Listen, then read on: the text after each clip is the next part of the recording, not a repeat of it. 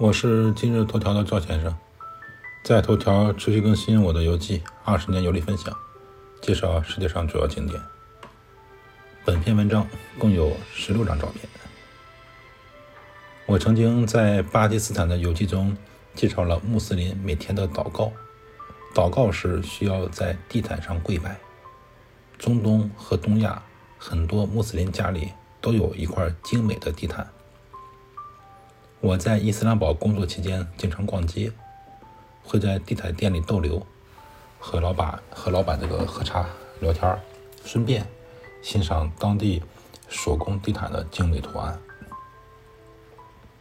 巴基斯坦和阿富汗接壤，那片区域叫白沙瓦，白沙瓦有很多手工地毯工人，主要收入就来自于地毯。我在伊斯兰堡。买了几块好的真丝地毯送给朋友。伊斯兰堡的商人都称呼他们的地毯叫做阿富汗地毯，估计阿富汗地毯代表的品质和口碑，就如同中国的炒饭一般叫做扬州炒饭，拉面呢都叫做兰州拉面。阿富汗手工地毯是世界上最好的地毯之一，它们由该国的部落民族编织生产。并吸收了来自伊朗、巴基斯坦、土库曼斯坦等地区的文化影响。阿富汗地毯代表了不同文化的融合，并反映了这个国家动荡的战争历史。它们既是最高品质的手工艺品，也是家具界不可缺少的地面装饰品。羊毛是编织阿富汗地毯的主要原料。阿富汗山区啊，阴冷。使得羊毛纤维呢柔软而且细长，质地高于低海拔的温暖地区。而高质量的阿富汗地毯更是选用八到十四个月大的羔羊的羊毛制成地毯之后呢，手感细腻平滑，且有丝质的光泽感。下面这张图片就是在伊斯兰堡这个城市最繁华的购物中心。叫做半人马购物中心，呃 s a n t o r u s Mall，在这里一个非常著名的地毯店。这家店的老板挺热情，我去了三次，没有在这里买地毯，因为太贵，价格明显高于我酒店附近其他店铺同质量的产品。但每次去，老板不厌其烦地请我喝茶，向我介绍地毯的图案、手工还有材料。即使我明确说了，说我不买啊，买不起，老板也没有表现出不愉快。他说能向中国朋友介绍他的店，他就感觉很高兴。啊，尽管没买，但我每次去都会请他喝购物中心新榨的果汁儿，大家聊的是挺愉快的。知识点一啊，当地朋友呢也有向我推荐克什米尔地毯。下面这个照片是我每次选地毯时候呢拍摄的地毯图案，非常漂亮，我贴出来供网友们欣赏。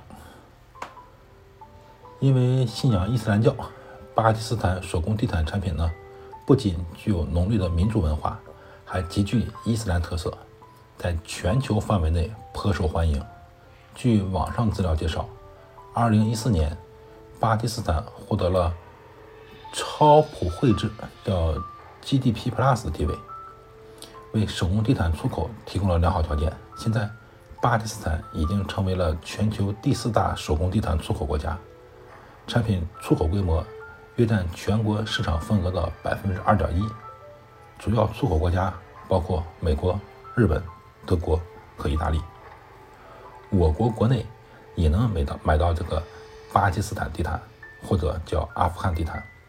不过价格明显高于白沙瓦的原产地。现在我的朋友需要地毯呢，还是通过我在伊斯兰堡的朋友在当地购买，然后寄到国内，即使加上关税也是不贵的。巴基斯坦手工地毯和印度的手工地毯同出一源，毕竟巴基斯坦和印度曾经是一个统一的国家。不过，两国的手工地毯有明显区别。巴基斯坦国内它的农业、畜牧业生产活动发达嘛，手工地毯生产呢以羊毛、羚羊羊毛为主。印度的手工地毯呢主要以真丝为主。巴基斯坦手工地毯大多采用波斯单节的编织手法，用色浓烈大胆，图案呢密集丰富。知识点二啊，手工地毯编织工艺呢分为波斯结，是单节，结是这个打结那个结啊。手工地毯编织分为波斯结单节和土耳其结双节啊，他们的编织的，就土耳其结是双节。知识点三，评价手工地毯质量呢，另外一个标准呢是线，就是咱们针线那个线，什么意思呢？手工地毯常年的线数来表示它的质量或者密度，比如一百二十线的地毯，就表示它每英尺的长宽方向上各有一百二十个打结的数量。